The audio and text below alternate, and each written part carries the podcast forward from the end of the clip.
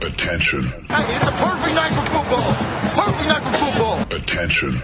Das sind die Sofa Quarterbacks mit der Sportradio 360.de Extravaganza zur National Football League. Overtime nicht ausgeschlossen, aber garantiert vier Quarter mit exzellentem Passspiel, bemerkenswerten Rushes und roten Flaggen, die unsere Special Team Coaches den Umpires entgegenschleudern. Still touchdown, no flags. Unbelievable! Und hier ist der Mann, der Tim Thibault persönlich die Beichte abnimmt. Nicolas Martin. Let's go! We gotta go to work! Sportradio 360, die Sofa Quarterbacks, die NFL-Ausgabe. Wir sprechen über Woche 9 in der NFL. Wir blicken voraus auf Woche 10. Und äh, ja, vielleicht schicken wir auch einfach Teams in andere Länder. Wir werden sehen, wie weit wir kommen in unserer Diskussion. Wir wissen ja, Roger Goodell hört mit und unter Umständen nimmt er dann das eine oder andere mit in die nächste Gesprächsrunde. Wir haben drei Sofa-Quarterbacks am Start. Zum einen Jan Reckwert von Triple Option. Hallo Jan. Moin Moin und die wichtigste Erkenntnis des Wochenendes, Tank for Tour geht in die nächste Runde. Ja, aber jetzt wollen sie ja alle Touren anscheinend. Es, es, es, sammeln sich viele. Ähm, ja, dann äh, von den World Series wahrscheinlich wieder ausgeschlafen und jetzt wieder nur noch für die NFL am Start. Äh, Günther Zapp von der Sohn. Hallo Günther. Äh, wunderschönen guten Morgen. Genau, und Christian Schmidt von der Draft.de ist auch dabei. Hallo Christian. Ja, schönen guten Tag und ich mag Katzen jeder Farbe. Äh, genau, ähm, das, das war so gefühlt das Aufregendste, was ESPN aus dem Spiel zwischen den Cowboys und den Giants mitgenommen hat, aber da kommen wir später zu. Das Spiel, das natürlich alle, ja, vielleicht auch in der Art, wie es gelaufen ist, Günther überrascht hat, war das Spiel zwischen Baltimore und den New England Patriots. Nach 16 Minuten führen die Ravens gegen die Patriots 17-0. Kein Team hat diese Saison überhaupt 17 Punkte gegen die Patriots gemacht. Die Bills, äh, die, die Ravens schaffen das innerhalb äh, von einem Quarter und äh, wer sich dachte, naja, irgendwann werden sie zusammenbrechen und die, und die Patriots werden das drehen. Ähm, nö. Am Ende ist es ein klares 37 zu 20 für Baltimore im Heimspiel gegen die Patriots. Äh, wir haben ja gefühlt jedes Jahr, Günther, dieses Spiel der Patriots, wo quasi die Patriots dem Untergang geweiht sind. Ist das jetzt wieder dieses eine Spiel und es wird alles gut oder ist es Grund zur Sorge? Äh, weder noch, würde ich sagen. Äh, es ist sicher, also bei Patriots sowieso kein, kein Grund zur Sorge, aber es ist auch nicht das Spiel, äh, wo man sagt, um Gottes Willen, wie kann das passieren? Also wir reden über Baltimore zu Hause nach einer Woche frei, konnten sich wirklich perfekt vorbereiten. dann äh, lief natürlich in diesen von dir angesprochenen ersten 15 Minuten und, glaube ich, 54 Sekunden alles perfekt. Genauso wie sie es geplant haben, sowohl Offense als auch Defense. Dann, dann kommt äh, dieser Fumble beim Punt oder Muff in dem Fall ja rein, rein vom Regelwerk her und plötzlich kippt das Spiel. Äh, komplett. Du hast das Gefühl, ah ja, klar, sind wir wieder soweit.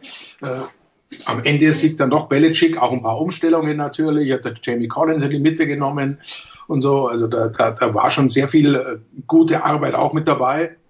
Und als du wirklich das Gefühl hattest, so in die Halbzeit, ja, gerade noch eine Führung für Baltimore, aber das werden die schon wieder irgendwie schaukeln. Und das war das, das, das für mich Entscheidende an dem Spiel, was aber eher an der Stärke Baltimores liegt, äh, meiner Ansicht nach, dass sie da nochmal einen draufsetzen konnten, zurückschlagen, wieder die Offense, die ganz gut gelaufen ist bei, bei New England, gestoppt haben, dann kamen die Turnovers dazu auf Seiten Baltimores. Und dann war es wie, wie in Seattle natürlich plötzlich eine, eine, eine klare Geschichte, aber es, äh, es ist auf keinen Fall ein Spiel, wo du jetzt an, an den Patriots zweifeln musst.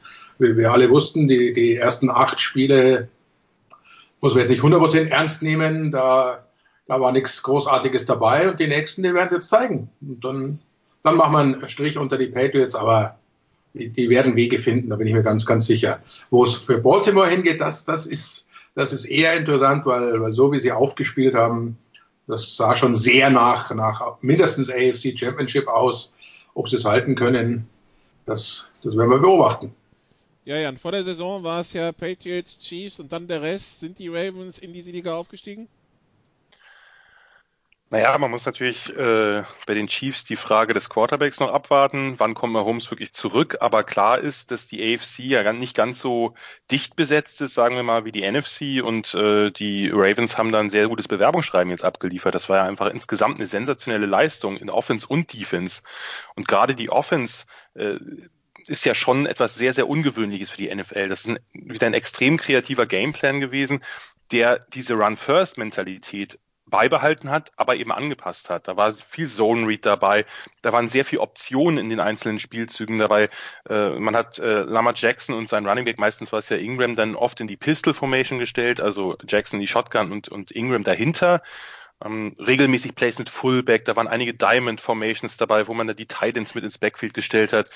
Pre-Snap-Motion, ganz viel, um eben die Defense im Unklaren zu lassen, wo der Spielzug hingeht. Man kann eben auch Laufspiel kreativ aufziehen. Das muss nicht immer nur Dive up the middle und, und Sweep oder Inside Zone und Outside Zone sein. Also man konnte die Patriots Defense halt damit da attackieren, wo sie am anfälligsten ist, nämlich gegen den Lauf. Und das war, hat einfach hervorragend geklappt. Da muss man auch äh, Greg Roman, dem, dem Coordinator, dem Offensive Coordinator, mal ein riesen, riesen Lob machen, der das ja mit ähnlichen Offense-Philosophien vorher schon gemacht hat. Bei den 49ers mit Kaepernick und auch bei den Bills war der ja nicht unerfolgreich mit Tyrod Taylor. Da lag es ja dann eher an den Defenses von Rex Ryan, die nicht so gut funktioniert haben. Der versteht es einfach, kreative Rushing-Offenses mit Dual-Threat-Quarterbacks zu designen und eben deren Partiell-Limitationen äh, im Passspiel äh, relativ gut zu verdecken. Ähm, das wird eben auch daran deutlich, dass diese Quarterbacks im Normalfall recht wenig Turnovers fabrizieren. Und das ist natürlich was, einfach weil diese Offense so ungewöhnlich ist für heutige NFL-Verhältnisse, wo sich jede Defense spezieller darauf einstellen muss. Und ob das gelingt, äh, man, man sieht es jetzt an den Patriots. Günther hat es richtig gesagt. Die Ravens hatten natürlich jetzt auch zwei Wochen Zeit, sich da genau darauf einzustellen, äh, dass das eben auch für Top-Defenses schwierig sein kann. Und das hat man ja in der, in der letzten Saison, als Jackson sicherlich noch ein bisschen, bisschen limitierter und unsicherer war, schon in Ansätzen gesehen. Und das ist auf jeden Fall ein harter Brocken für jedes Team, weil es eben so ungewöhnlich ist, wenn man auch sein, sein ganzes Training etwas umstellen muss, als auf die meisten Offenses sich ja doch nicht, nicht qualitativ, aber vom Scheme her doch mehr ähneln als das, was die Ravens da spielen. Also das war, äh, das war sehr beeindruckend. Und ich hatte dasselbe Gefühl eigentlich wie Günther, dass äh, die Ravens sind super gestartet und dann kommen diese, diese zwei Fumbles. Ähm, und ich dachte, das sind jetzt die Wendepunkte, das Übliche. Jetzt äh, rollen die Patriots. Und äh, das ist eben nicht passiert. Die Ravens sind offensichtlich auch stabil genug, äh, da dann gegenzuhalten. Ich habe nicht ganz verstanden, warum die Patriots äh, Ende des äh, zweiten Viertels, äh, des äh, genau des zweiten Viertels so konservativ waren bei den bei den Field Goals. Da kennt man Belichick ja auch manchmal anders. Ja, sehr sehr kurze Field Goals gekickt kurz vor der Halbzeit. Aber insgesamt äh, Hut ab, also eine, eine sensationelle Leistung der Ravens äh, und äh, das macht Lust auf mehr. Ja, Christian, also ein OC, der Spaß bei der Arbeit hat, äh, anscheinend äh, auch Zuschauer abholt. Äh, normalerweise, wenn man versucht, gegen die Patriots die eine oder andere Schwäche zu kaschieren, dann legen sie ihren Finger drauf und äh, machen die Schwäche wieder sichtbar. Wieso hat es bei den Patriots nicht geklappt, das einzudämmen?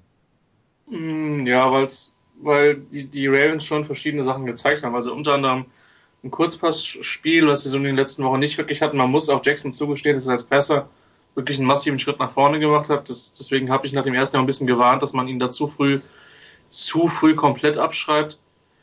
Ähm, auf der anderen Seite, glaube ich, war es ein gutes Blueprint für die Patriots, wie man sieht, äh, dass man sieht, wie man gegen so eine Mannschaft verteidigen muss, wenn man in den Playoffs nochmal spielt. Ich glaube, dass das ein Sieg war, der für die Ravens ein Statement-Sieg war, aber die, für die Patriots eine ganz gute Möglichkeit zur Analyse, weil man das eben, wie Jan gesagt hat, so, so selten sieht. Ähm, aber sie sind, also es ist immer kompliziert, eine mehrdimensionale Offense zu verteidigen. Das war ja auch das, was die Patriots in den letzten Jahren als Angriff selber so gut gemacht hat. Ja, die konnten dann eine, in einer Woche konnten sie für 300 Yards laufen, in der nächsten Woche konnten sie für 400 Yards werfen. Und ähm, die Jackson ist soweit sicherlich noch nicht, ähm, aber die äh, die Differenziertheit in der Offense, gerade mit Informationen, ist eine Herausforderung, die man selbst in der NFL einfach wenig sieht. Und deswegen kann sowas dann auch mal zu einem zum Erfolg führen. Und am beeindruckendsten fand ich, als die Patriots wiedergekommen sind, ähm, eben durch die von Günther angesprochenen Turnover von Baltimore, dass man da nicht zusammengefallen ist, sondern dass man das Spiel durchgezogen hat. Und das spricht, denke ich, auch für die, für die Ravens dieses Jahr auf jeden Fall. Okay, also die Ravens schlagen die Patriots 37-20. Die Ravens, die jetzt bei äh, 6 und 2 stehen, die Patriots sind 8 und 1. Wenn wir auf die Divisionsführer, äh, Tabellenführer schauen, äh, das sind im Augenblick sonst im Süden die Texans mit 6 und 3, die Chiefs mit 6 und 3. Ähm, ja, die Ravens also 6 und 2. Äh, wenn wir im Norden bleiben, Günther, die Steelers bei 4 und 4 schlagen die Indianapolis Colts. Ähm, natürlich auch, weil Adam Vinatieri am Ende einen Kick nicht nur ver verschießt, sondern auch wirklich komplett verzieht. Ähm, aber die Steelers bei 4 und 4, ich habe das Gefühl, die fliegen komplett unterm Radar, was Mike Tomlin da macht mit äh, dieser zusammengeschusterten Offense. Äh, das ist aller Ehren wert, weil sie gehen nicht unter wie andere Teams in der Liga. Ich möchte jetzt nicht den Namen Atlanta nennen, die, obwohl sie ihre Starter am Start haben. Äh, wir hatten es ja vorhin, aber Jan hat es angesprochen, dass die AFC halt äh, sehr durchschnittlich ist. Hat hat man zwei gute Teams, aber der Rest, der schwimmt da so mit. Äh, ganz hinten, die haben wir Miami, Cincinnati, aber äh, alle anderen können, können jederzeit äh, gewinnen, aber auch verlieren. Also ich sehe die Steelers, äh, wie sie nun mal sind, unter Mike Tomlin auch oder generell in der Geschichte. Das ist ein absolut sauber, solide, äh, gecoachtes Team und das gewinnt halt dann über die Saison hinweg ein, zwei Spiele mehr als, als, als das ein oder andere Team. Trotzdem glaube ich nicht, dass es reicht. Und du, hast es ja selber völlig richtig gesagt, wenn, wenn äh, Vinatieri nicht äh, seine Rente viel zu, viel zu spät einreicht, dann, dann ist es ein, ein Ding, da fährt Indianapolis hin und gewinnt das ohne, ohne Probleme in Pittsburgh, muss man ja auch mal dazu sagen, war ein Heimspiel. Also das, das war jetzt auch kein Statement von Pittsburgh. Klar ist absolut, ich finde auch die, die Entwicklung von Mason Rudolph sehr, sehr, sehr gut, den haben sie wunderbar war da hinbekommen. Also die gesamte äh, Trainerarbeit ist natürlich sehr, sehr gut, aber das erwarte ich von den Steelers.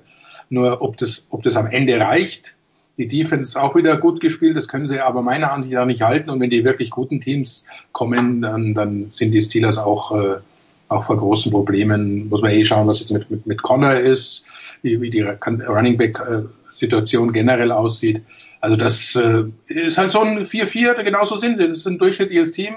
Das verliert man ein Spiel, da glaubst du nicht, dass sie es verlieren und dann gewinnen sie eins, von dem man vielleicht sich auch nicht vorgestellt hat vorher, dass sie das noch gewinnen können mit der ja doch Rumpftruppe. Nachdem Connor sich verletzt hat, hat man sogar anscheinend bei den Jets angerufen, um zu fragen, wie es ausschaut äh, mit Le'Veon Bell in einem Trade. Das wäre für mich die Geschichte des Jahres. Ja, behauptet er, behauptet er. Also Bestätigung von den Steelers gibt es keine. Wobei die Steelers sowas nie bestätigen würden, auch wenn es stimmen würde. Also von daher, ja. Aber wenn ich auf den restlichen Spielplan schaue, Jan, Rams gegen die, äh, bei den Browns, bei den Bengals, gegen die Browns, bei den Cardinals, gegen die Bills, bei den Jets, bei den Ravens. Äh, ja, äh, also würde jetzt so spontan sagen, also sie sind 4-4, 9-7, warum nicht? Und 9-7 könnte reichen, oder? Ja, könnte ich mir vorstellen, dass, dass sie 9-7 gehen. Ob 9-7 dann reicht, das ist halt, das ist halt die Frage. Man hat halt ein paar Teams jetzt vorne, die auch insgesamt ein bisschen stabiler wirken. Dazu gehören eben logischerweise Patriots und Ravens, dazu gehören aber auch Houston, gerade in, in der Form, in der sie sich momentan befinden und der Stabilisierung der Defense, vor allem der Pass-Defense, vielleicht kommen wir da gleich nochmal drauf. Die Chiefs natürlich, vor allem wenn dann Mahomes zurückkommt, die Colts, da muss man dann gucken, äh, was mit Brissett ist, äh, wie schnell er wieder, äh, wieder fit ist und auch wie schnell er dann äh, auch nicht so limitiert ist, dass er sich in der Pocket gut bewegen kann. Und dann kommen eben diese Teams, die dann so ein bisschen äh, sich vielleicht um das letzte oder die letzten zwei, je nachdem, ob noch einer abfällt, Plätze streiten. Dazu gehören die Steelers, äh, die Bills natürlich, äh, die man immer vergisst, trotz 6 und 2, äh, aufgrund dessen, dass sie ihre Spiele jetzt nicht übermäßig spektakulär gewinnen. Natürlich auch in einer guten Division sitzen mit, mit vier Spielen gegen Dolphins und Jets. Äh, die Jaguars, wer weiß, die Titans, also glaube ich beides nicht so sehr dran, die Raiders und die Chargers, und die Chargers haben jetzt wieder ein Ausrufezeichen. Das ist halt sehr eng auf, sagen wir mal, mittelmäßigem Niveau in der AFC. In der NFC werden die Steelers jetzt schon mehr oder weniger raus. Äh, auch was die Qualität angeht, denke ich. Aber in der AFC ist es möglich, dass irgend so ein Team sich so ein bisschen in die Playoffs mogelt. Ich möchte nur mal betonen, die sechs Siege der Bills sind Jets, Giants, Bengals, Titans, Dolphins, Redskins. Man muss die Spiele trotzdem gewinnen. Ja, aber nächstes Spiel die Browns und danach die Dolphins. Es wird nicht besser. Ähm, tatsächlich, das wird, das wird spannend. Gut, dann also so viel zu, zu Pittsburgh. Dann hatten wir das London-Spiel, Christian. Die Houston Texans in Anführungszeichen zu Gast bei den Jacksonville Jaguars im Wembley Stadion in London. Ähm, die Houston Texans mit Deshaun Watson erstmals in London. Es fehlt nur noch ein Team, nämlich die Packers. Sonst waren jetzt alle da. Äh, gegen Jacksonville und die Ghana Minshew Mania und die Ghana Minshew Mania Christian hat so ein bisschen äh, einen Schlag in Flügel bekommen. Also ähm, die, die Raubkatze wurde dann doch relativ gezähmt. Wir wissen nicht, ob das dann die schwarze Katze war, die sich dann äh, bei Cowboys gegen Giants auf dem Platz verirrt hat. Ähm, nichtsdestotrotz, das, ähm, also als jemand, der im Stadion saß, Christian, ich hatte nie das Gefühl, dass Jacksonville das Ding gewinnt. Und Houston hätte sogar meines Erachtens höher gewinnen können, wenn nicht sogar gewinnen müssen. Also das, was ich vom Spiel gesehen habe, würde ich dir zustimmen. Ich war tatsächlich zu dem fraglichen Datum, zur fraglichen Zeit auch im Stadion. Ähm, allerdings, äh, um Kreisliga-Fußball zu schauen. Ähm, äh, was ich vom Spiel gesehen habe, trifft es allerdings schon. Ähm, ich halte die Texans auch generell für ein etwas kompletteres Team. Die These ist ja so ein bisschen, dass diese minimal zurückgehalten werden vom, vom, vom Coaching. Ich halte mich jetzt nicht für den größten Befürworter von Bill O'Brien. Ähm, und dass in der Offense der Jaguars bei allem Respekt vor Minshew irgendwann so ein bisschen, äh, sag ich mal, zurück zur Normalität erfolgen wird, war jetzt nicht überraschend. Der Receiver ist wirklich schwach und da sind ja nur einige Verletzte. Ähm, du kannst halt von nicht jedes Spiel 50 Mal in der Wand schicken. Ähm, und deswegen Houston ist das schon das komplettere Team und Jan hat das schon richtig erwähnt, die sind für mich auch definitiv in der South. Entweder ein Kandidat für einen Divisionssieg oder auch für eine Wildcard. Ähm, ein wichtiger Sieg, zweifelsohne, ähm, denn dafür ist es speziell im Wildcard-Rennen und auch eben im Rennen um den Divisionstitel noch zu eng, als dass man sich da eine Schwäche erlauben könnte.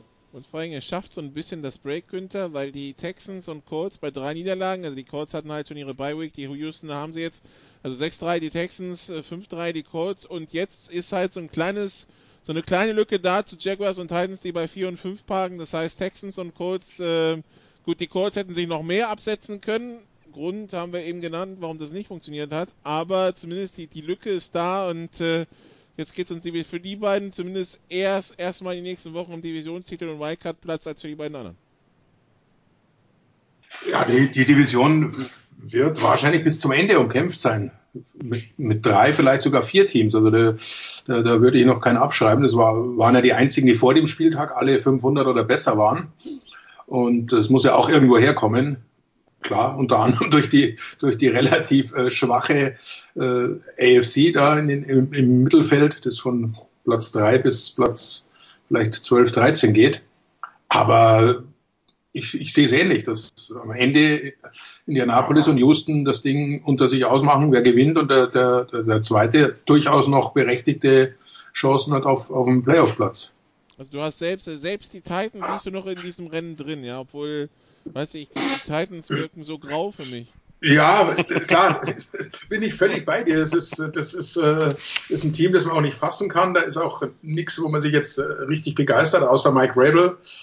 Aber die kriegst du auch nicht los. Also die, die, die sind lästig, die kleben da dran und die, die werden auch so das ein oder andere Spiel gewinnen, wo man sich äh, hinterher wundert, wie, wie konnte das passieren.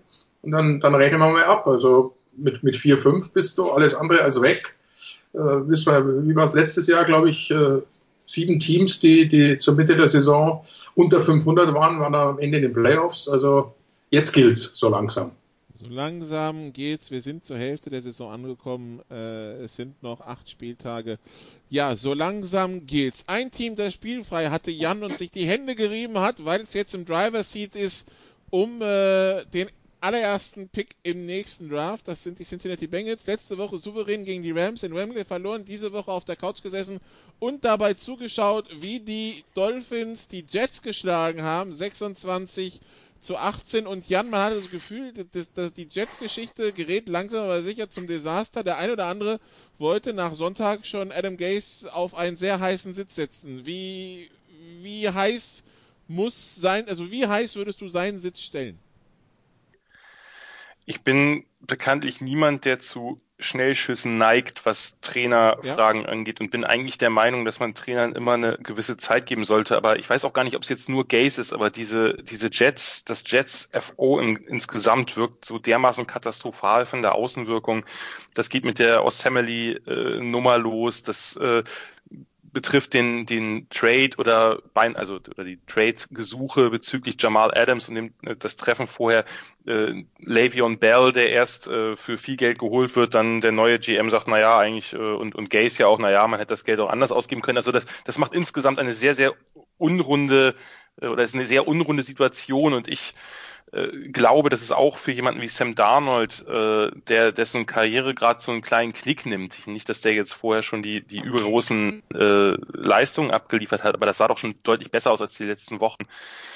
Da muss man vielleicht ein bisschen gucken, ob man auch den Quarterback schützt. Ich will jetzt gar nicht äh, groß Fire Gaze sagen, aber ich glaube, dass es sinnvoll wäre, nach der Saison möglicherweise auch schon in der Saison, wenn es jetzt so weiterläuft, doch genau zu evaluieren, wo eigentlich die Probleme sitzen. Denn das kann es nicht sein. Und äh, ja, äh, selbst unter, unter Todd Bowles, wo sie ein doch deutlich noch talentfreieres Team hatten, sah das insgesamt ein bisschen besser aus. Also das, äh, das, was die Jets im Moment abliefern, spottet eigentlich jeder Beschreibung. Ich muss jetzt ein bisschen vorsichtig sein, ich, sonst kriege ich wieder Ärger von irgendwelchen Jets-Fans bei Twitter oder so, das will ich nicht.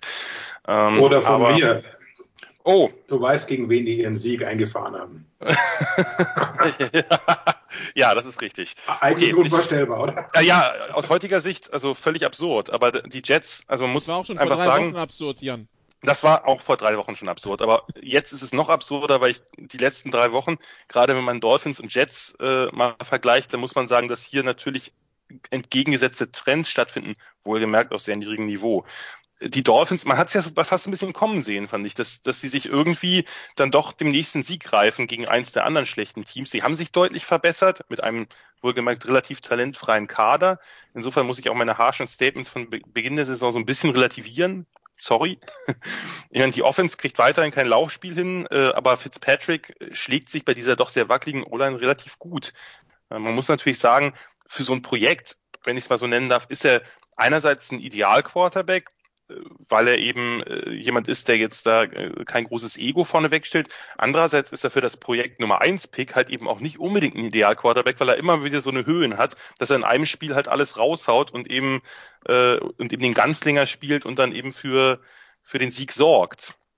Äh, und, das, das, das ist doch das Schöne im, im, im Football das, das, das Tanking, das kann der GM machen, das kann, äh, können vielleicht die, die Trainer noch ansatzweise, wobei da wird es auch schon schwierig, aber die Spieler kriegst du nie dazu. Genau. Weil die genau, wollen zeigen, und bei Miami hat man es meiner Ansicht nach völlig richtig, äh, die letzten Wochen schon gesehen, die, die fighten, die arbeiten, die tun wirklich alles, um zu gewinnen. Und, und dann hat zweimal der Coach ja noch hinbiegen können, dass sie doch noch verloren haben. ich dachte, gegen die Jets wird es auch noch irgendwie klappen, dann, dann gibt es einen Fumble Call oder sonst was, aber nein, die haben es durchgezogen und das finde ich einfach toll. Es ist ja. geil, dass du die Spieler einfach nicht, äh, nicht dazu bringst, dass die da jetzt für, für die Franchise tanken, weil sie eh nächstes Jahr nicht wieder woanders sind. Ja, und sich ja also bin ich, bin ich ganz bei dir, Günther, weil das ist ja einfach das Ding. Diese Spieler müssen gucken, wenn die jetzt zu schlecht spielen, sind sie nächstes Jahr raus aus der Liga. Dazu kommt einfach viel zu viel Talent nach. Und die sind eben gerade zum Teil nicht übermäßig talentiert und zum Teil auch wahnsinnig jung. Und die, man merkt richtig, dass sich da was verändert hat im Laufe der letzten Wochen. Und offensichtlich hat, hat Brian Flores das Team möglicherweise doch besser im Griff, als ich das auch dachte. Also äh, diese, diese Statements zu der Quarterback-Saga waren ja doch sehr widersprüchlich. Da wurde in einem Moment gesagt, Rosen startet für den Rest der Saison, da wird dann noch eine Halbzeit rausgenommen, danach startet Fitzpatrick für den Rest der Saison. Das war sehr inkonsistent und da hatte ich schon die Befürchtung, dass es eben unabhängig davon, wie die Entscheidung aussieht, dass man eben den Lockerroom mit sowas auch verlieren kann. Aber offensichtlich scheint bei den Dolphins, wie gesagt, auf sehr niedriger Flamme, aber das Team zu leben. Und man hat das ja auch gemerkt bei dem Spiel, wie sehr sich die einzelnen Spieler, die zum Teil, ich meine, das Defensive Backfield ist ja mittlerweile wirklich fast nur noch aus undrafted Free Agents. Das hat sich Savian Howard ja auch noch verletzt. Besteht aus wirklich nicht mal aus dem College kommenden hochpreisigen Talenten. Und die reißen sich richtig den Allerwertesten auf. Und äh, das, ja, die müssen natürlich jetzt aufpassen, sage ich mal, etwas äh, blasphemisch, dass sie halt ähm, jetzt nicht zu viel gewinnen. Äh, ja, Christian, wir haben also, wenn wir uns dieses Elend da unten anschauen, wir haben die Dolphins bei 1 und 7, die Jets bei 1 und 7, die Bengals bei 0 und 8, die, das Footballteam aus Washington bei 1 und 8 und die Atlanta Falcons bei 1 und 7. In diesem Schneckenrennen, wen siehst du da am Ende mit der Nummer 1 für den Draft äh, im April? Keine Ahnung, aber die NFL versucht ja immer Geld zu verdienen, von daher finde ich einen Bottom Six Playoff ganz charmant. Ähm, Ja, ich wie, finde. Wie, wie, gewinnst du? Musst du dann, musst genau. du dann anfangen zu gewinnen genau. oder musst du weiter verlieren? Pass auf, pass auf, pass auf. Ich habe die Lösung für den Pro Bowl. Ja.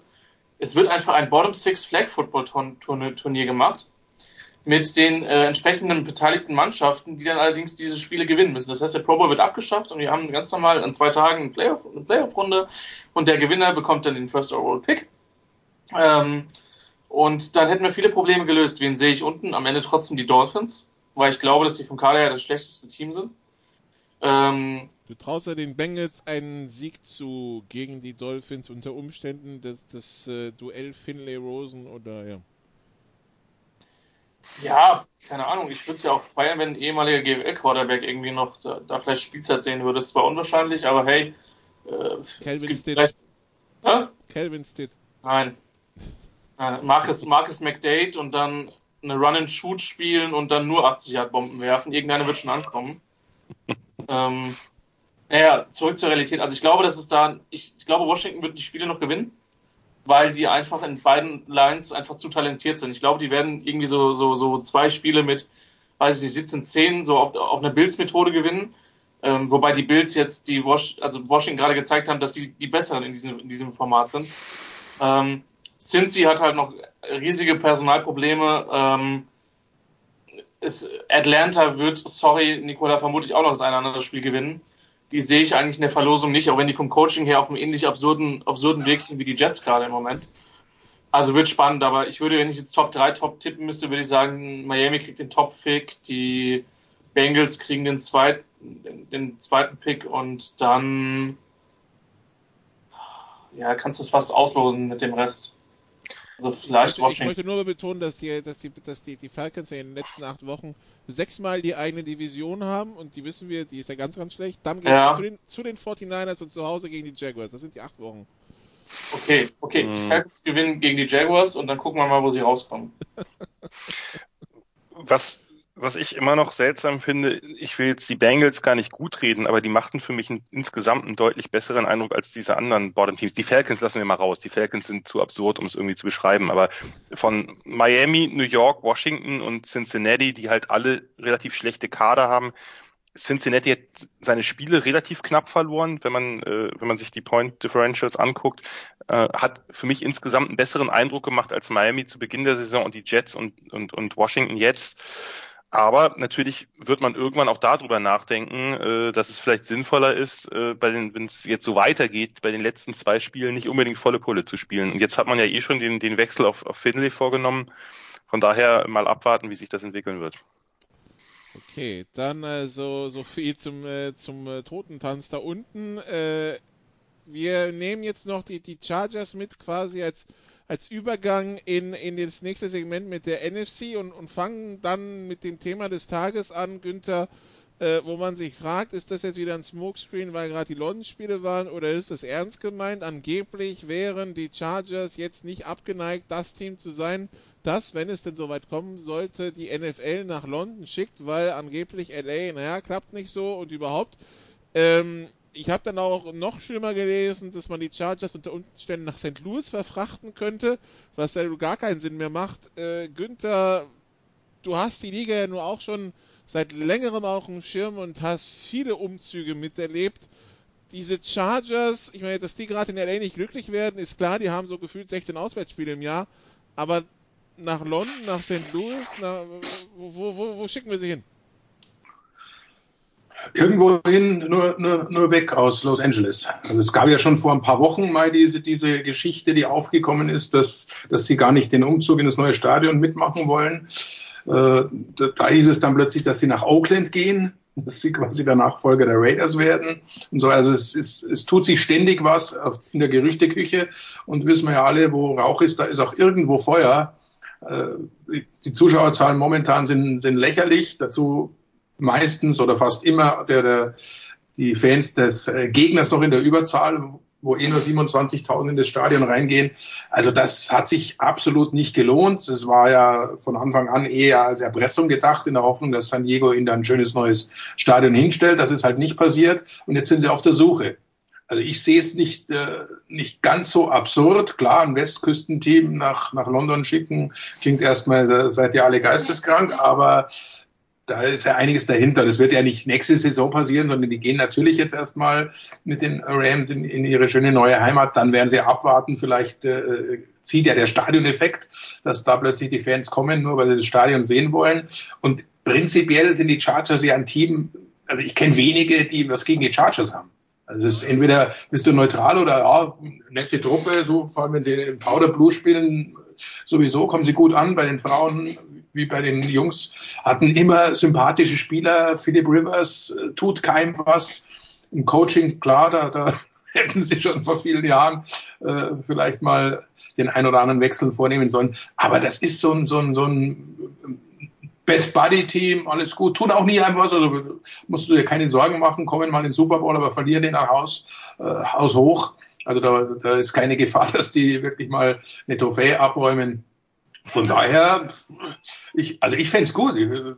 Vor allem London hätte es verdient bei, bei, bei dem, dem äh, ganzen Hype, der da entsteht und ein Team in, in England, das täte natürlich uns in Deutschland auch gut, weil der nächste Schritt wäre dann natürlich, äh, wen haben wir dann auf der Rechnung? Schauen wir mal, vielleicht gibt es dann irgendwann die European Division, dann macht das Ganze so noch mehr Sinn. Also ich bin dafür und ich, ich, ich sehe es nicht als so absurd an, wie, wie es jetzt erstmal klingt.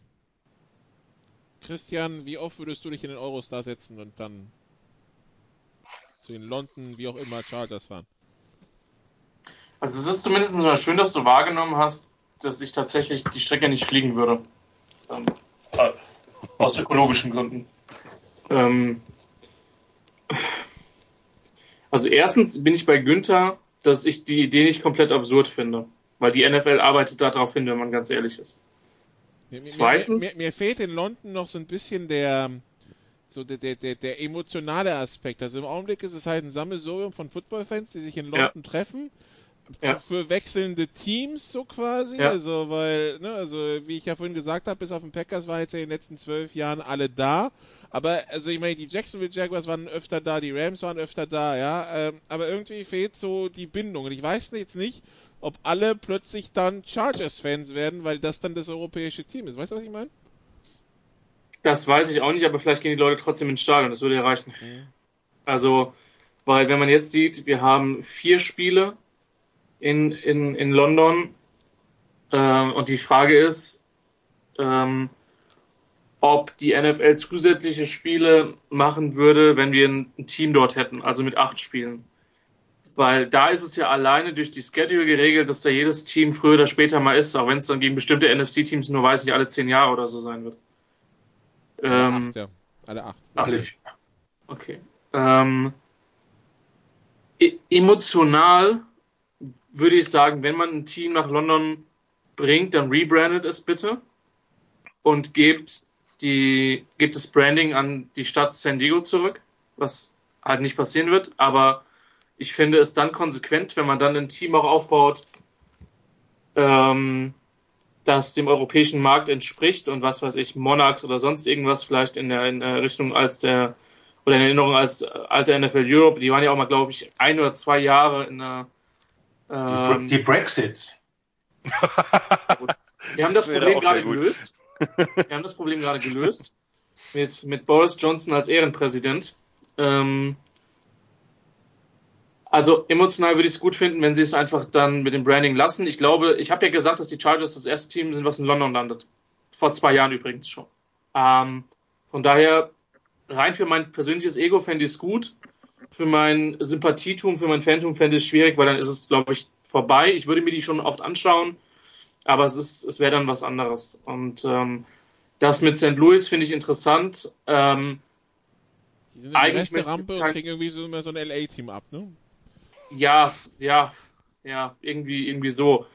Ich bin Nur, so alt, ich kenne die St. Louis Cardinals. ich würde gerade sagen. Ja, also ja, da gibt mehr, mehr verrate ich nicht. Und, und St. Louis ist ja schon durch, das, durch die Baseballmannschaft und auch durch die, durch die Blues ist ja schon auch wirklich eine Sportstadt. Ähm, zwar ein kleinerer Markt, aber schon, schon eine absolute Sportstadt. Und von daher ich würde das denen auch gönnen, aber auch da logischerweise mit einem Rebranding und nicht unter St. Louis Chargers. Das fände ich irgendwie ganz, ganz schräg. Und ich glaube auch die Leute äh, äh, in St. Louis fänden das schräg. Also, ähm, wie gesagt, für mein Ego wäre es gut, wenn sie nach London umziehen würden. Ich, ich finde es ich find's schräg und natürlich kommt noch die Dimension Westküstenteam dazu.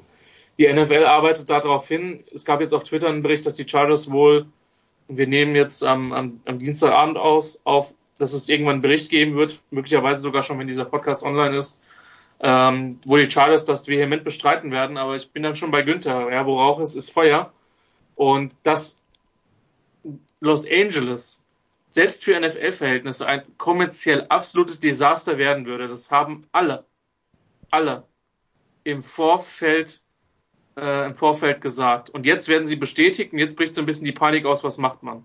Und äh, ich bin gespannt. Ich bin gespannt, äh, wo es wo es drauf hinaufläuft. Ich hätte nur eine Bitte, nämlich dass Rivers, äh, der somit als einige, einer der letzten, der alten, wirklichen alten Garde, ähm, dass der das nicht mehr miterleben muss, sondern einfach, also sportlich logischerweise, ja, dass der dann einfach in den Sunset Ride äh, äh reitet oder sich, weiß ich nicht, wenn sich irgendwie noch ein Quarterback verletzt, irgendwie im Team noch die Chance bekommt, in den Super Bowl zu kommen.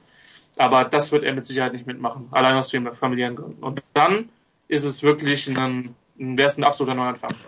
Die zwei Stunden, die zwei Stunden oder drei Stunden täglich hin nach, mit dem SUV von San Diego nach LA und zurück, kann man sich auch vorstellen, Jan, zehn Stunden jeden Tag nach London jetten und wieder zurück, das ist dann schon eher weniger, aber das nur am Rande. Wie, wie siehst du das Ganze? Ja, wir haben zwei verschiedene, jeweils differenzierte Meinungen gehabt. Ich habe noch eine dritte. Ich bin einfach kein Fan davon. Ich würde, ich weiß, dass die Chancen groß sind, dass es irgendwann ein NFL-Team in London geben wird, wann auch immer das sein wird. Ich bin da irgendwie Traditionalist. Ich finde, die NFL gehört zumindest in der Form nicht nach Europa über diese London-Spiele kann man trefflich streiten, da habe ich mich mit arrangiert, aber äh, ich, ich finde, für mich ist es irgendwie was, das muss irgendwo auf dem Kontinent bleiben. Da kann ich eher noch ein Team in Toronto akzeptieren, nicht die Bills wohlgemerkt. Ähm, aber ich finde. Ja, sie wären am nächsten dran, aber gut. Sie wären am nächsten dran, aber die Spiele, die sie in Toronto ausgetragen haben, waren jetzt, sagen wir mal, nicht übervoll von Bills-Fans. Also da war, obwohl das ja nun nicht sehr weit weg ist, gab es schon Tendenzen dazu, dass dann auch die äh, Gegnerteams mit dem ein oder anderen Fan dort aufgetaucht sind. Für mich gehört irgendwie die NFL auf, auf den Halbkontinent oder Kontinent, je nachdem, wie man das, wie man das bezeichnen will, und nicht, nicht nach Europa, zumindest nicht mit einem festen Team. Ich weiß, dass sich das wahrscheinlich irgendwann ändern wird, aber ich kann ja trotzdem meiner Meinung bleiben. Ich finde, die Chargers sollten eigentlich sollten sie an der Westküste bleiben. Ideal wäre San Diego. Das ist jetzt nun äh, relativ gegessen. Oakland weiß ich nicht, das ist irgendwie zu sehr Raiders besetzt. LA war eine Schnapsidee, das hattet ihr beiden ja schon sehr, sehr gut ausgeführt. Äh, das war ja schon auch nicht ganz umsonst, dass LA so lange gar kein Team hatte. Und ich meine, da jetzt mit zweien aufzutauchen, das eine hat immer eine Vergangenheit dort, das andere hat eh außerhalb von San Diego relativ wenig Fans ich frage mich auch ein bisschen, woran das liegt. Also natürlich, die Erfolge sind jetzt nicht so da insgesamt. Es gab nie den Super Bowl, sie sind in einem gewesen. Ähm, aber das geht anderen Teams ja durchaus auch so und die haben eine, eine breitere äh, Fanbase. Die Chargers sind ja auch nicht gerade ein sehr junges Team, nicht das älteste, aber jetzt auch nicht ein sehr junges Team, halt ein altes AFL-Team. Ich verstehe es nicht ganz, warum dieses Team so sehr gefühlt so sehr unter dem Radar läuft, aber so ist es halt. Ich würde es ihnen gönnen, Erfolg zu haben, aber nicht unbedingt in London. Vielleicht, vielleicht sollte man einfach noch mal ein bisschen intensiver ähm, Fanforschung oder Fanakquirierung in Nürnberg betreiben, weil man sagt ja, der, der Club ist a Depp und ähm, naja, es gibt wenige Teams, äh, siehe das Titans-Spiel, die Spiele auf derartige Art und Weise verlieren wie die Chargers. Also ich glaube, da gibt es, was die Leidensfähigkeit betrifft, schon eine gewisse Übereinstimmung. Das Vor allem Problem über Jahre. Aber, du, weißt über aber, Jahre. Das, du weißt aber, wie das Team und Günther weiß es auch in Nürnberg heißt, ja? Die Rams, das weiß sogar ich. Siehst du? Ist das, das, nicht so? das, das ist wow. mir, das, ist mir, das ist mir, bewusst, Die heißen aber Norris Rams. pflanzen soll, nee, sondern dass man nicht mehr, Günther, schon seit 20 Jahren nicht mehr, Günther. Jetzt Ach Nürnberg. So, ich. ist das so? Ich, ich hätte jetzt auch Norris Rams nee, gesagt. Nee, aber, nee, nee, okay. das ist jetzt Nürnberg. Ich habe ja noch in meiner aktiven Zeit gegen die Nürnberg Rams gespielt. Dann sind ja pleite gegangen, durften sie nicht mehr Nürnberg heißen. Wusste ein neuer Club, dann hießen sie Norris. Und jetzt, also, schau, da siehst du, wie, wie aufmerksam ich den deutschen Football verfolge. Also ich hätte die, die waren so verzweifelt, als sie gegen dich und, und, die Cowboys verloren haben, dass die pleite gegangen sind. Ja, es waren, es waren echt, das waren damals richtig geile Spiele. Das waren, waren noch, noch bayerische Derbys. Also da, Da, da, war, da war auch ein bisschen Feuer drin. Aber, aber, aber Günther, dafür springt dir jetzt jeder aus Nürnberg auf den, auf den Kopf, dafür, dass du bayerisch sagst wahrscheinlich. Aber gut, da habe ich mich mal in die Nesseln gesetzt mit. Ja, ja, das, ja aber wir sind, wir sind ortsfremd. Er, er muss ja in Bayern leben, von daher erklärt das ja. dann quasi lokal. Gut. Und wenn dann, wir schon bei alten Zeiten sind, wollte ich nur darauf hinweisen, die Chargers fingen in LA an. Also so ganz ohne Vergangenheit, da sind sie nicht. Ein Jahr. Stimmt. Ja. Ein Jahr in der AFL. Ein Jahr. Ja, aber, aber wirklich. Ja, ja, ja, ein Jahr. Und danach haben sie sich schlauerweise vom, Acker gemacht. Und die großen, und die großen AFL-Erfolge mit, mit Hale und so, die waren ja dann schon äh, in, in Ja, ja, es war wirklich nur die, die erste Saison. Gut, dann machen wir eine kurze Pause hier und dann springen wir in den NFC-Teil und dann besprechen wir das, was die Chargers mit den Packers gemacht haben. Bis gleich.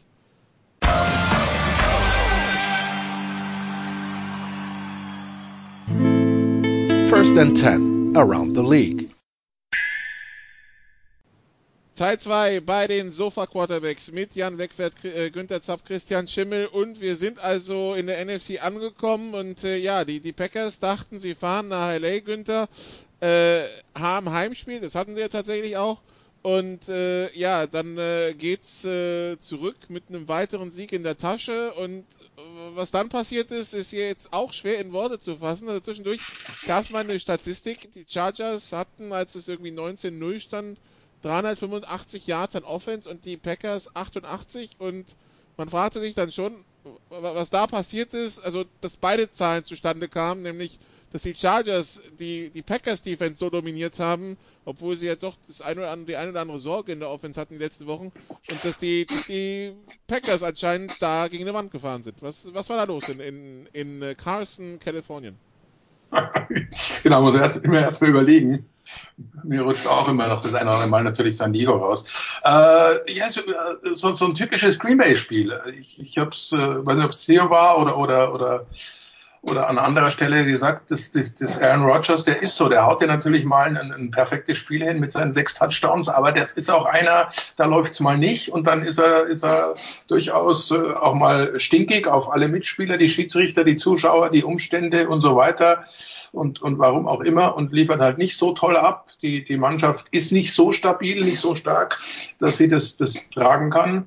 Wird er dreimal gesackt in der Partie und und die Chargers, habe ich ja vorhin, glaube ich, ausgeführt, sind, sind schon so Everybody's Darling. Die können richtig geilen Football spielen, dass du gern zuschaust. Der Rivers sowieso. Äh, ich wünsche ihm auch, dass er irgendwo vielleicht nochmal die Chance bekommt, tatsächlich an den Ring zu kommen oder mal in einem, in einem positiven Team zu spielen. Da lief halt alles in eine Richtung. Und, und dann sind die, die Packers, muss man ganz klar sagen, zumindest auswärts, nicht das Team, das sich da, da aus dem Schlamassel zieht, weil es läuft ja eh alles gut und das werden wir schon irgendwie hinbiegen, solange, äh, solange Aaron auf zwei Beinen steht, wird er schon irgendwie mit einem Hail Mary das noch umbiegen.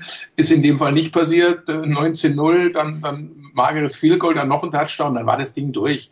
Dann kriegen sie noch gnädigerweise im Schluss noch ein Touchdown, das nicht ganz so, so böse aussieht. Aber das war eine absolute Demonstration äh, zum einen, was die Chargers eigentlich könnten, warum sie auch dieses Jahr wieder von manchen als, als Mitfavorit gehandelt wurden und äh, was äh, Green Bay äh, in der Regular Season, Playoffs ist eine ganz andere Geschichte äh, für ein Team ist, die das sind also nicht die die unglaublich großen Kämpfer. Da ist halt dann irgendwann mal der Sack zu und dann sagen wir, mein Gott, dann lassen wir es gut sein. Weite Heimreise von von der Westküste passt schon und das werden wir verschmerzen. Übrigens, der, der Owner, der, der, genau, der Owner der, der Chargers hat sich gerade geäußert. We're not going to London, we're not going anywhere. We plan to be in LA for a long fucking time. So im Text. That was bullshit, that story. So, bitte sehr. Ähm, das ist doch mal klare Worte eines Owners, Christian. Äh, jetzt. Professionell, äh, sehr professionell. Ja. Dass man sich schämen mit der Wortwahl oder so. Wir, wir, werden, wir werden ihn daran dann, wir werden ihn daran dann messen. Ähm, nun, erklär mir mal, was mit den Chargers da passiert ist. Ich meine, außer, dass sie wahrscheinlich deine zwei Rants aus den letzten zwei Wochen gehört haben, aber das allein kann es ja nicht sein. Ja, ich hoffe es. nicht, dass ich glaube, dass ich in der Form irgendeinen Einfluss hätte. Schön wäre es. Ähm, ich glaube, den Einfluss habe ich nicht mehr auf die, auf meine eigene Sitzung, die ich coache. Ähm, aber das nur nebenbei. Ähm, gibt so Ergebnisse. Da fragt man sich ein halbes Jahr später, was war denn eigentlich los? Das ist so ein Freak-Ergebnis. Also die haben in jeder Saison vier, fünf, sechs Mal. Möglichkeit eins. Möglichkeit zwei. die Defense wird gesünder und das ist ja das Bizarre, was ich getwittert hatte. Ja, also die Offense hat ein gutes Spiel gemacht, aber die Defense hat diese Partie gewonnen. So. Ähm, die Defense ist gesünder und ähm, ich bin wirklich gespannt, was passiert, wenn man die beiden Starting Safeties, insbesondere David, James, nochmal zurückbekommt. Ähm, und es ist halt ein Riesenunterschied, wenn Melvin Ingram und Joey Bosa fit sind und zusammen auf dem Platz stehen. Und die Packers O-Line ist gut, die Packers O-Line konnte die beiden nicht blocken, insbesondere Bosa konnte man nicht blocken. Und ähm, das hat dann den Unterschied gemacht. Interessanterweise konnten die Packers auch nicht wirklich laufen. Die Chargers waren da total anfällig. Also wer sich die erste Hälfte gegen Miami an, anschauen möchte, ähm, da sind die Chargers sichtlich überrannt worden. Aber das merkt man einfach auch. Das merkt man, dass da jetzt ein bisschen mehr Gesundheit, sag ich mal, da ist. Und dann haben wir natürlich den OC-Change. Und ich habe es ja letzte Woche gesagt, ich bin mir immer noch unklar und ich bleibe dabei, ob es ein Bauern, Bauernopfer-Move war von, von Lynn oder nicht. Es gibt zumindest ein paar Tendenzen, die mir Hoffnung machen. Hoffnung 1, mehr aus Empty-Sets. Ähm, Hoffnung 2, nicht mehr die obligatorischen Melvin Ingram, äh, Melvin Gordon Runs. Melvin Ingram wäre in der Tat spaßig, aber äh, Melvin Gordon Runs in die Mauer und First Down. Hoffnung 3, auch tatsächlich mal ein, konsist ein etwas gescheiterer Wechsel zwischen Laufversuchen von Ingram und, äh, und Eckler. Quatsch, jetzt sage ich schon wieder Ingram, Gordon, sorry. Ähm, ihr, ihr, merkt, es ist ungewohnt, dass der einfach Erfolg hat, mit dem Ball zu laufen. Das war die letzten Wochen nicht so. Jan hatte ja, das ich habe das Gefühl, du wünschst dir eh nicht Mark Ingram zu den Chargers. Kann das sein? Ja, ich meine, bei der Performance, die er da am Wochenende abgeliefert hat, wer tut das nicht? Aber Running Backs sind überschätzt, wie wir alle wissen. Ähm, und das dritte ist, dass die Chargers mal wieder gezeigt haben, dass sie überhaupt nicht in der Lage sind, Offensive Line Play zu evaluieren. Weil diese Line ist so viel stabiler, seitdem Scott, Scott der ehemalige UCLA Interior Offensive Line Spieler, auf Center ist. Und die Chargers haben es in der Vergangenheit oft geschafft, die falschen Leute in Starting Liner zu stellen und erst dann eine funktionierende Line zu haben, wenn sich Leute verletzten und die Backup spielen mussten. Und ähm, das hat einen riesen Unterschied gemacht. Ja, die konnten den Ball laufen, die konnten ein bisschen die Uhr kontrollieren. Und aber nochmal, es ist zu früh, um die hochzuloben. Wir haben jetzt allerdings ein brutal, also wenn es wirklich nochmal Richtung Playoffs gehen soll, sowohl für Raiders als auch Chargers, dann ist dieses First Day Night Game absolut, absolut entscheidend. Und äh, das ist jetzt Übermorgen, so für mich so ein ja? Übermorgen, ja. Genau, gegen die Raiders, First Day Night. Und ähm, also ich, ich bin gespannt, wie wir in, in vier, fünf Wochen auf dieses Ergebnis zurückkommen. Es war ein Freakspiel und selbst ich mit meiner negativen Brille muss anerkennen, dass die Chargers das von vorne bis hinten kontrolliert haben. Und äh, das Bemerkenswerteste war vielleicht, als, die, als, als Lynn, als es auf ein Freescore-Game hätte gehen können, Punkte vom Board genommen hat, als die Packers ins Offside beim Field Goal ge, ge, gesprungen sind und dann von der einen Yard-Linie den Ball hat reinlaufen lassen. Ähm, also. Und das, das nach Tennessee. Hm? Und das nach Tennessee. Und das nach Tennessee. Ja, und das wieder mit, mit Gordon. Aber ähm, in, dem, in dem Spiel konnte die Offense halt tatsächlich laufen im Gegensatz zum Spiel gegen die Titans. Und die Variation war schon was größer. Also es hat schon mal mehr Spaß gemacht. Das ist mal der erste Schritt.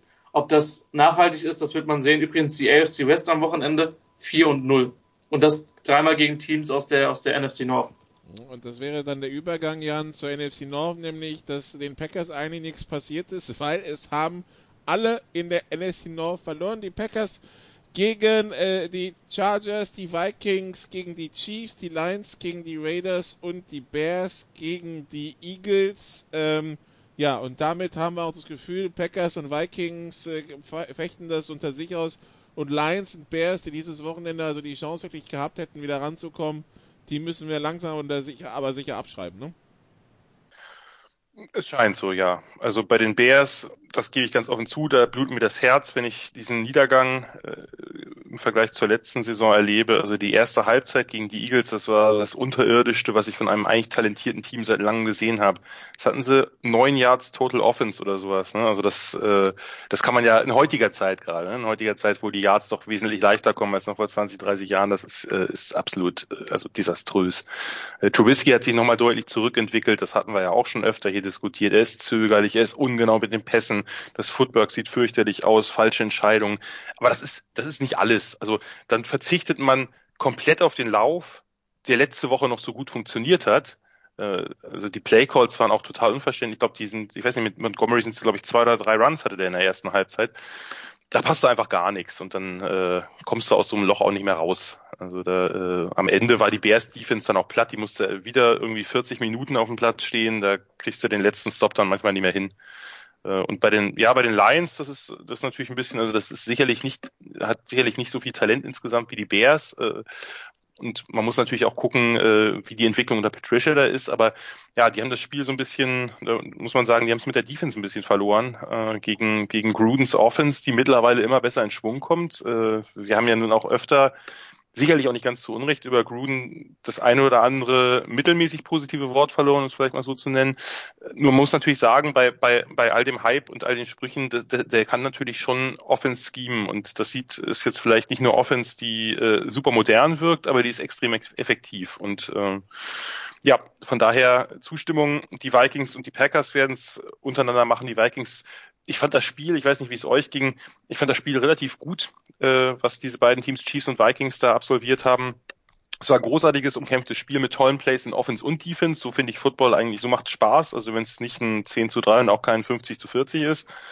Ähm, ich, man kann jetzt viel über die Chiefs noch erzählen. Wir, wir sind aber in der NFC, von daher äh, muss man das, äh, oder gehe ich jetzt ein bisschen mehr auf die Vikings ein. Die haben ja eine hervorragende Defense eigentlich ähm, der größte Schwachpunkt sind die Corners. Ich weiß nicht, was mit Xavier Rhodes ist, der die letzten Jahre wirklich einen, einen verdammt starken Eindruck machte. Meiner Meinung nach einer der besten Corners der NFC war und äh, irgendwie klappt das gerade nicht mehr so richtig. Die haben eine hervorragende D-Line mit den Neil Hunter und Everson Griffin. Dann haben sie dahinter ja auch noch weitere, also die Backups machen auch Spaß. Odenebo von, von Northwestern, der jetzt so langsam in der NFL ankommt. Das heißt, man kann den Stars auch ab und zu eine Verschnaufpause geben. Das Team halte ich weiterhin es ist ein bisschen inkonstant, aber das halte ich weiterhin für ein, für ein sehr gefährliches Team. Äh, ich habe den Eindruck, obwohl das jetzt sicherlich nicht das beste Spiel von ihm war, dass Cousins insgesamt ähm, sich im Aufwärtstrend befindet und diese ganze Offense ein bisschen, ein bisschen vielseitiger wird schematisch. Ähm, ich, man war jetzt gegen eine Chiefs Defense, die sicherlich nicht zu den allerbesten gehört, in einigen Teilen erstaunlich zahllos. Man hatte natürlich auch vielen nicht dabei. Ähm, aber insgesamt die Vikings halte ich für ein gefährliches Team. Äh, muss, muss ich halt zeigen, in einer NFC, das hatten wir äh, letzte Woche oder vorletzte Woche schon, Christian, in einer NFC, in der die Playoffs wahrscheinlich sehr, sehr hochkarätig sein werden von den Wildcard-Rounds an, weil einfach so viele äh, spannende und gute und auch diverse Teams sich da tummeln. Also mit den Vikings ist zu rechnen, die Packers sind für mich so ein bisschen eine Wundertüte, obwohl sie ja so, einen, so einen tollen Rekord haben. Da hat äh, Günther sicherlich einige, einige wahre Worte gesagt. Es ist insgesamt eine, eine sehr, ich denke trotz allem eine sehr gute Division. Und ich könnte mir sogar, ich könnte mir gut, gut vorstellen, dass äh, eins der beiden Teams auch nochmal gegen die Lions oder Bears patzt. Also es ist, äh, denke ich, nicht unmöglich. Also wenn wir auf die, das NFC-Rennen schauen, äh, die, die, die Packers im Augenblick wären sie auf drei als Divisionsleader, würden dann gegen die Vikings in den Playoffs spielen, die im Augenblick auf sechs sind. Äh, die, genau, die, die Lions sind auf 10 und die, die Bears auf 12. Da ist schon ein Graben zwischen den Lions auf 10 und den Eagles auf 9. Aber, aber bei 5-3 parken die Carolina Panthers äh, Günther, die jetzt heute entschieden haben, äh, dass sie Cam Newton, nachdem er jetzt sieben Wochen in Reha war, um äh, diese Probleme im Fuß loszuwerden und immer noch Schmerzen hat, auf Injured Reserve zu setzen. Das heißt, die Saison von Cam Newton ist vorbei und viele fragen sich, ob nicht nur die Saison von Cam Newton vorbei ist, sondern auch seine Zeit bei den Panthers. Wie siehst du das? Und so weit würde ich nicht gehen. Er hat ja letztes Jahr auch schon äh, im Prinzip angeschlagen gespielt, äh, teilweise schwer angeschlagen, das hat man ihm auch angemerkt. Äh, da war es mehr die Schulter, konnte nicht so werfen, wie, wie, wie man es gewohnt war. Also er hat dann jetzt quasi, wenn man, wenn man dieses Jahr mit reinnimmt, äh, fast zwei Jahre äh, sich, sich äh, durchgeschleppt und äh, kann sich jetzt hoffentlich einigermaßen auskurieren. Das ist ja dann doch lange Zeit hin.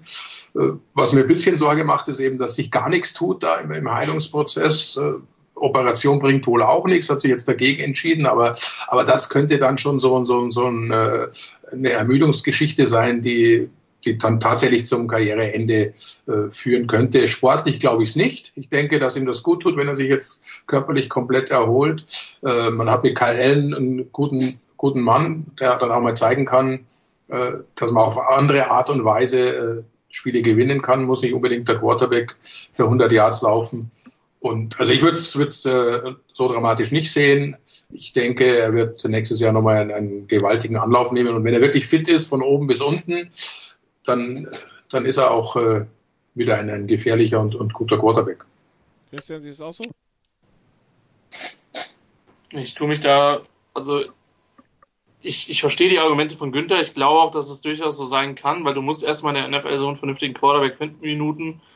Aber ich glaube, der kriegt irgendwie 18,5 Millionen. Ist, äh, äh, ist dann fällig nächstes Jahr und ich bin gespannt, ob die, ob die Panthers das eingehen werden. Also da würde ich mich noch nicht so weit aus dem Fenster lehnen, weil ich schon glaube, dass sie zumindest ihre Optionen prüfen.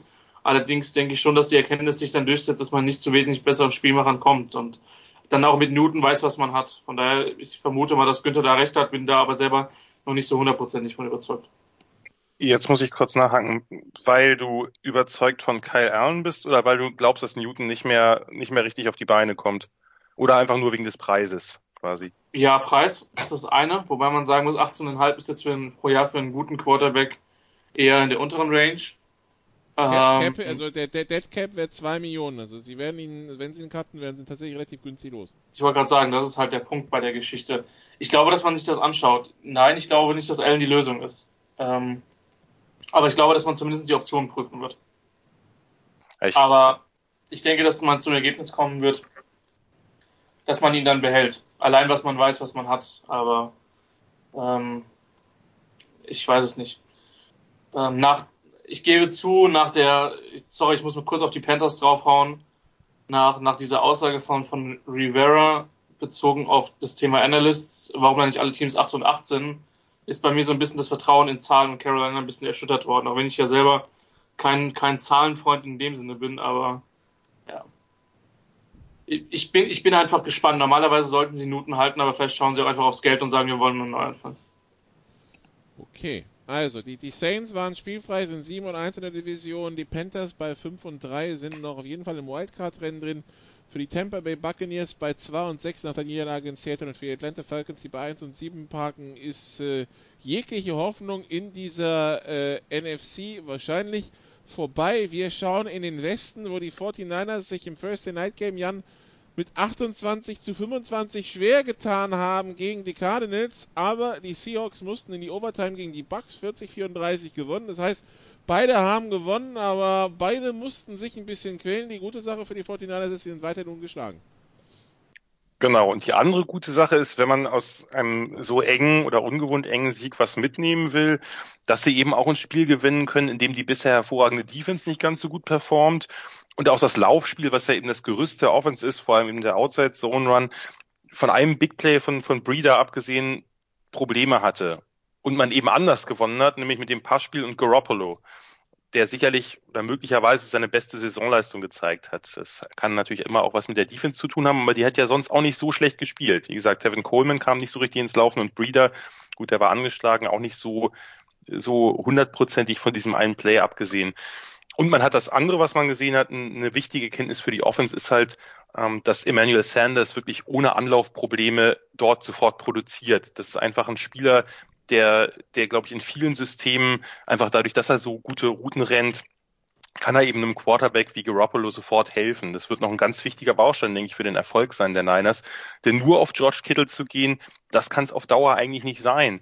Und das Receiving Core der Niners ist sicherlich talentiert mit, mit Dade Pettis, mit Debo Samuel und Co., aber eben auch noch sehr inkonstant. Und da tut jemand wie Sanders halt wahnsinnig gut. Das ist so ein Trade, bei dem ich denke, dass beide Teams Gewinner sind, die Niners und die Broncos. Und es ist, äh, glaube ich, ganz, ganz wichtig, vielleicht auch fürs Team gewesen zu sehen, okay, die bisherigen Stützen funktionieren nicht ganz so gut wie sonst. Ich will nicht sagen, dass sie schlecht gespielt haben. Und dann holt eben äh, die Passing Offense diesmal die Kohlen aus dem Feuer. Also das, äh, das hat mir, das glaube ich, wird dem Team auch Auftrieb geben. Man muss auch mal so ein Spiel gewinnen, wo man vielleicht nicht ganz so gut performt, wie man das dachte. Bei den Seahawks, ja, äh, wildes Spiel, unzählige offensive Highlights, weirde Plays äh, auf beiden Seiten. Ähm, was mir so ein bisschen Sorgen macht, ist halt, dass die Defense und vor allem die Passing Defense äh, halt nicht besonders gut aussieht. Äh, eine 7 zu 2 Bilanz ist was Tolles und man hat den MVP der bisherigen Saison wohl mit Russell Wilson, das äh, zumindest wäre es meiner. Ähm, aber diese, diese Passing Defense, die hat doch sehr viel mehr Lücken, als man das von den Seahawks in den letzten Jahren auch nach der großen Zeit äh, gewohnt war. Man hat eigentlich deswegen gewonnen, äh, meiner Meinung nach vor allem, weil man in der zweiten Halbzeit hat, hat Wilson sich dann äh, Jamal Dean, den Rookie, äh, der Rookie Cornerback der Buccaneers halt rausgepickt, äh, der für den verletzten Carlton Davis einspringen musste, sind beide übrigens von Auburn, aber etwas unterschiedliche Typen. Dean ist halt extrem schnell, aber eben technisch noch sehr, sehr, sehr, sehr raw. Und insbesondere DK Metcalf, aber nicht nur, hat dann teilweise mit ihm gemacht, was er wollte. Und ja, Wilson hat das Ding einfach konsequent weiter bedient. Warum auch nicht? Äh, und da muss ich auch sagen, da habe ich, da habe ich Todd Bowles, den DC von den Bucks, äh, nicht verstanden, den ich an und für sich für einen guten DC halte. Aber warum stellst du deinen unerfahrenen Rookie auch dann, wenn es eng wird, immer und immer wieder in Man-Coverage, nur um eben deine typischen Blitzes da äh, zu callen?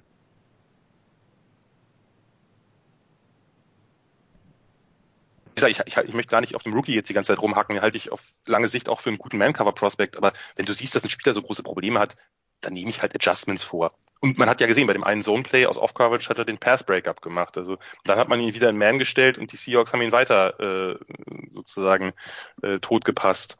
Also das war so ein bisschen äh, der Schlüssel des Spiels dann am Ende, weil die Seahawks ja einen, einen Großteil des Spiels zurückgelegen haben und damit dann das Comeback schafft. Und ja im Grunde genommen auch schon mit äh, mit dem Field Goal in regulärer Spielzeit hätten gewinnen können oder sogar müssen. Aber da hat sich dann vielleicht das die nächste Baustelle aufgetan, weil Jason Myers, glaube was hat er, zwei Goals und einen Extrapunkt verkickt oder irgendwas in der Richtung, der hatte jetzt nicht den besten Tag. Also die Seahawks funktionieren, die funktionieren vor allem wegen Wilson. Und äh, nur da gibt es einige Probleme, die Pass-Defense und auch äh, die Pressure up front ist, äh, Clowney ist da, aber sonst passiert da nichts das ist halt so mittelfristig, weiß ich nicht, ob das in den Playoffs gut gehen wird, wo die Qualität der gegnerischen Teams halt doch ein bisschen höher ist. Muss man halt abwarten und da kann sich sicherlich auch noch mal was tun. Aber äh, das macht mir in den letzten Wochen doch zunehmend Sorgen äh, aus Seahawks Perspektive. Äh, langfristig die Playoffs, Günther. Kurzfristig steht am nächsten Montag das Monday Night Spiel gegen äh, die San Francisco 49ers in Santa Clara an.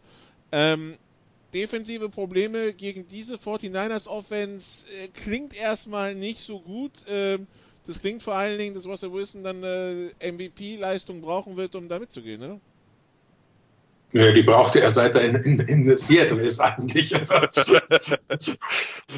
ja, der spielt ja vom, vom ersten Tag an überragend. Natürlich hat er, hat er gerade in den Super Bowl-Jahren eine noch deutliche Unterstützung durch die Defense bekommen, aber was der schon immer gespielt hat, äh, ist, ist ja nicht von dieser Welt teilweise äh, quasi ohne Offense Line. Das, wird ja immer so ein bisschen vergessen, weil, dass der vom ersten Schritt an teilweise auf der Flucht war und trotzdem die Dinge anbringt. Äh, ich sehe es ähnlich. Das äh, ganz große Baustelle ist, ist die Passverteidigung. Ist man in Seattle nicht gewohnt. Vielleicht auch deshalb negiert man es so ein bisschen, weil man sagt, das kann ja gar nicht sein. Wir, wir sind doch da hinten gut, aber Chrissy Shah ist ja auch bekanntlichermaßen jetzt schon weg. Also es ist nicht ganz so einfach, das, das hinzubekommen. Und von daher, dann kommst du da nach San Francisco wird ganz schwer, aber mit Wilson äh, darf man's, äh, kann man es nie abschreiben. Und die, die 49ers ja alles andere als sattelfest, hat man jetzt gesehen. War insgesamt halt einfach ein geiler Spieltag. Also waren viele Spiele, äh, die, die, man, die man gut anschauen konnte. Auch Pittsburgh, Indy mit zwei Punkten, äh, das, das Seattle Tampa eben hin und her, Kansas City, Minnesota ging es hin und her. Also es war zum Anschauen. Auch Baltimore Patriots war ein unfassbar geiles Spiel zum Anschauen. Da war wirklich keine, keine Sekunde zum Durchatmen, da war nichts langweilig.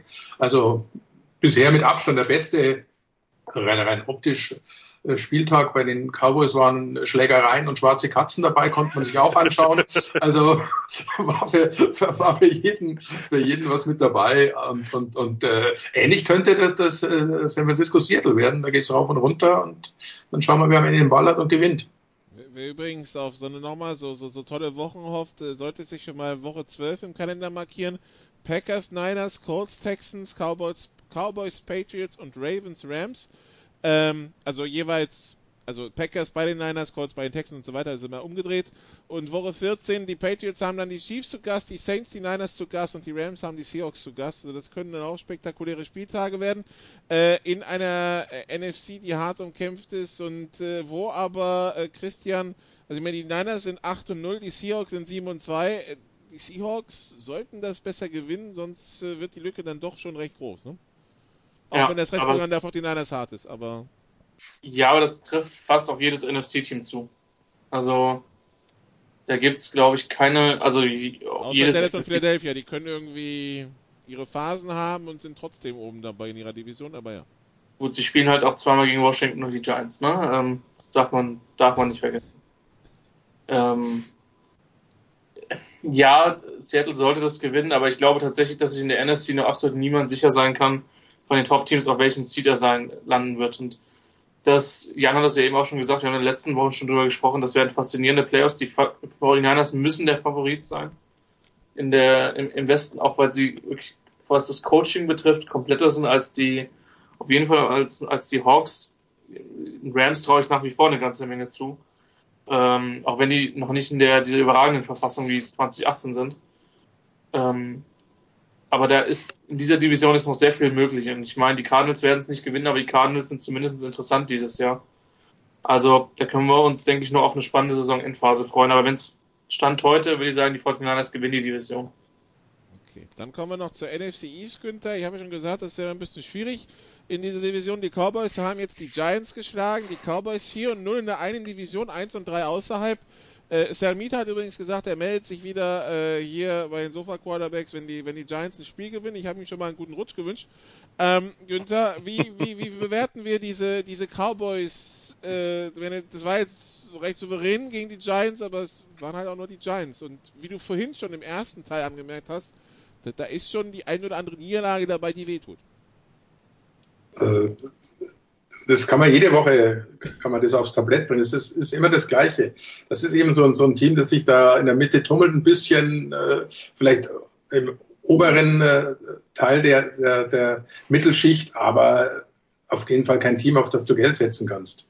Das, dazu ist es, machen sie immer noch zu viele Fehler. Wenn du die erste Halbzeit haben die Giants durchaus mitgespielt äh, und mit ihren eigenen Fehlern in der letzten Minute zehn Punkte äh, abgegeben. Ansonsten gehen die da mit einer Führung und vielleicht sogar mit einer deutlichen in die Halbzeit, weil Dallas halt alles falsch macht, was er falsch machen kann. Aber das gehört zu diesem Team. Die sind äh, ich finde, ja, schlecht gecoacht ist vielleicht der falsche Ausdruck, zu soft gecoacht. Das ist einfach, da werden Fehler, die andere Teams nicht machen, die werden toleriert, da wird dann nicht entsprechend äh, vom, vom Trainerstab gearbeitet und das, äh, dadurch wirst du auf, auf, auf lange Sicht nie, nie ein, ein äh, total erfolgreiches Team sein und äh, weiß nicht, was, was man ändern muss. Ich bin auch nicht der, der jetzt Garretts Kopf fordert.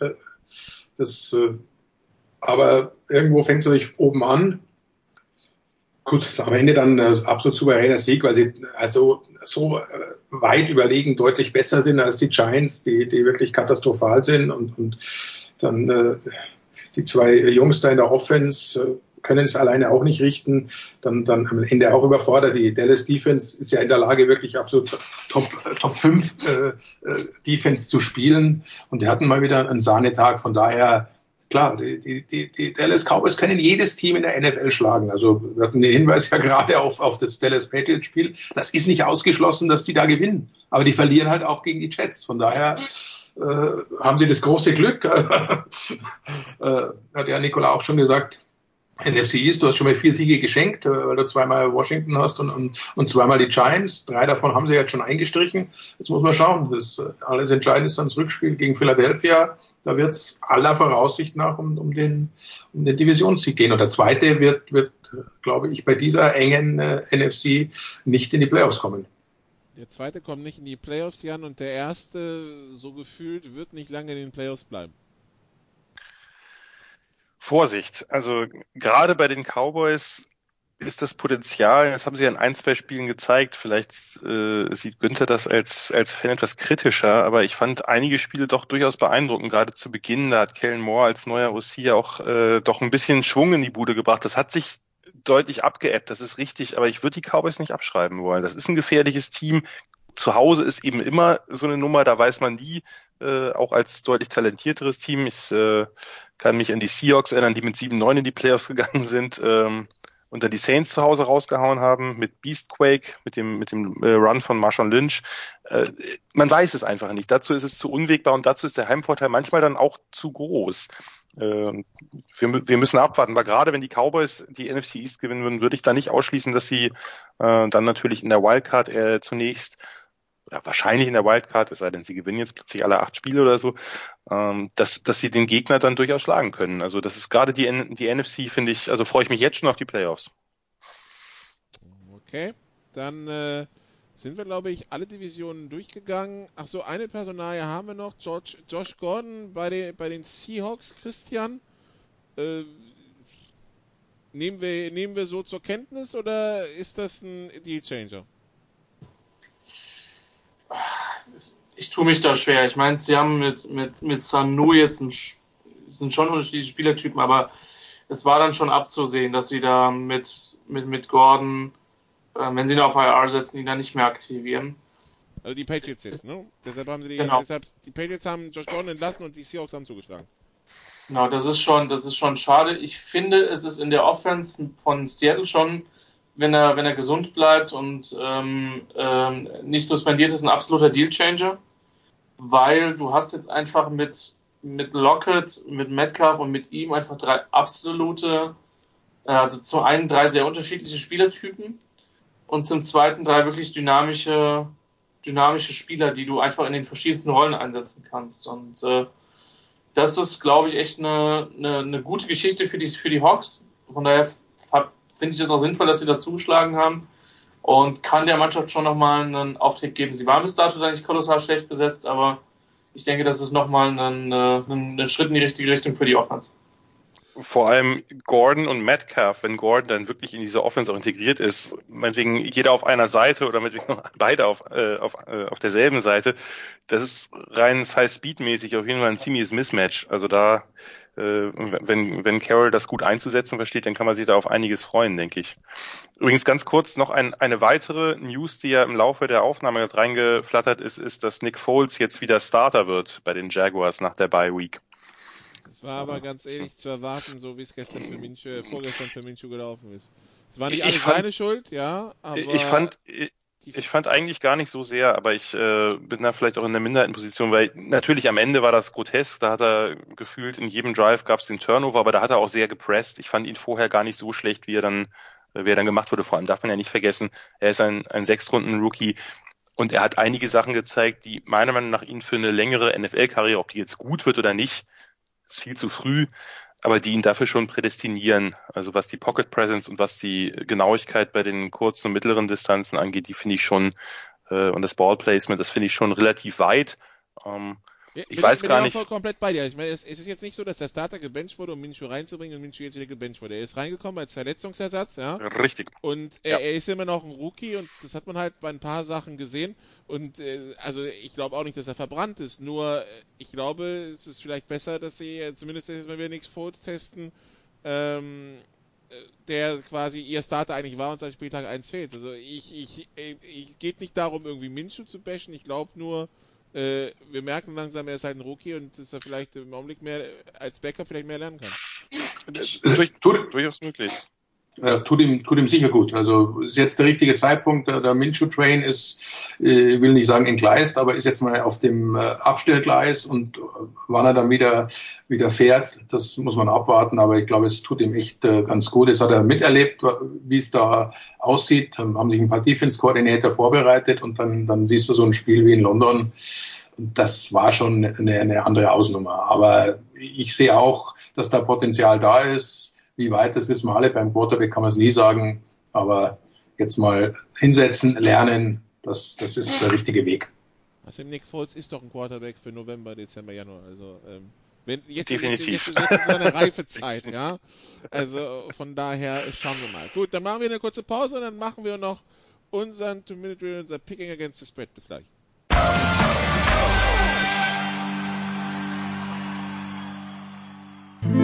Bringing it home. Der 4-Minute-Drill. Teil 3 der Sofa Quarterbacks NFL Edition. Wir sprechen immer noch mit Christian Schimmel, Günther Zapf und mit Jan Wegwert und wir haben uns also unser Picking Against the Spread und los geht's am Donnerstag Nacht in der Nacht von Donnerstag auf Freitag, Günther. Die noch LA Chargers gegen die noch Oakland Raiders. Äh, in Oakland die Raiders Favorit mit 1. schön. schön. äh, da würde ich auch, da würde ich würfeln, dass das, das Herz sagt äh, Chargers und der Verstand sagt der Oakland. Okay, dann Christian, die Bills bei den Browns und die Browns Favorit mit zweieinhalb. War klar, dass ich wieder das ACC-Matchup bekomme. äh, die, die Bills gewinnen mit zwei defensiven Touchdowns mit sieben Punkten. Dann, Jan, die Rams bei den Steelers. Die Rams Favorit mit dreieinhalb. Hm. Rams mit, mit einer Woche Pause äh, gegen die Steelers. Ich glaube, die Rams gewinnen das mit ja, 6, 7, irgendwie sowas in der Richtung. Dann Günther, die Lions bei den Bears. Die Bears mit 3. Niemals. Die sind so schlecht und, und Detroit ist nicht so schlecht. Äh, der, der, der Coach des Jahres 2018 muss mal schauen, ob er 2020 noch einen Job hat. Okay, Günther Zapf, äh, wir wünschen mal viel Spaß mit den Bears-Fans auf Twitter. Ja. oh ja. Wollte ich auch, wollte oh ich auch ganz Das äh, könnte jetzt eine etwas schwierige Woche für dich werden. Gut, dann haben wir ja, äh, äh, Christian, die Chiefs bei den Titans, die Chiefs mit dreieinhalb. Die Chiefs mit zehn. Okay, dann haben wir äh, Jan, die Giants bei den Jets, Pickem. Uh. Auch ein super Spiel. Leonard Williams Revenge Game. Naja, also dem, dem, dem Trend zufolge glaube ich hier schon an die Giants. Also die, die Jets sind momentan, denen sind nicht nur die Räder abgefallen, da ist irgendwie, weiß nicht, Zug entgleist und auch das Dach irgendwie morscht. Also die Giants machen das. Okay, dann Günther, die Panthers bei den Packers, die Packers mit 5. Ja, klar nach dem Spiel gegen die Chargers zu Hause, da, da geben die Vollgas, also Minimum sieben. Okay, Christian, die Vikings bei den Cowboys, die Cowboys mit drei. Äh, ja, ich halte, ich, ich, ich unterstütze die These von euch beiden, dass die Cowboys gefährlich sind. Die Vikings sind das bessere Footballteam, die Vikings mit, mit einem. Okay, und dann, Jan, Monday Night die Seahawks bei den 49ers. Die 49ers mit 6,5. 6,5. Ah, ich. Nee. Also. Jetzt muss ich mich entscheiden, ob Seattle das gewinnt oder San Francisco knapper gewinnt. Hm. Ich sag, Seattle gewinnt das. Okay, also die, die Primetime Games diese Woche, Raiders gegen Chargers, uh, Thursday Night, Sunday Night, Cowboys gegen Vikings, Monday Night 49ers gegen Seahawks. Günther, hören wir dich, hören wir dich da irgendwo? Ja, Sunday Night. Sunday Night. Kein, Hervorragend. Cowboys gegen Vikings. Wer genau. ist der, wer ist der Co-Kommentator? Ähm, das ist, glaube ich, Ingo. Oh, also zwei, Flo, zwei, zwei Cowboys-Fans jetzt hier, ne? Flo, Flo war jetzt dran am, am Montag des Baltimore. Ich glaube, äh, ich glaube, es ist Ingo, ja. Okay, dann äh, wünschen wir da schon mal äh, viel Spaß. Ja, dann war es das von den Sofa Quarterbacks NFL für diese Woche. Am Donnerstag gibt es natürlich die Sofa Quarterbacks College Football und auch die Big Show von Sportradio 360, wo es mehr US-Sport gibt. Danke Günther, danke Christian, danke Jan, danke liebe Zuhörer. Bis zum nächsten Mal. Ciao. You did what you had to do and you won the game. Das waren die Sofa Quarterbacks mit der Extravaganza zur National Football League auf Sportradio 360.de.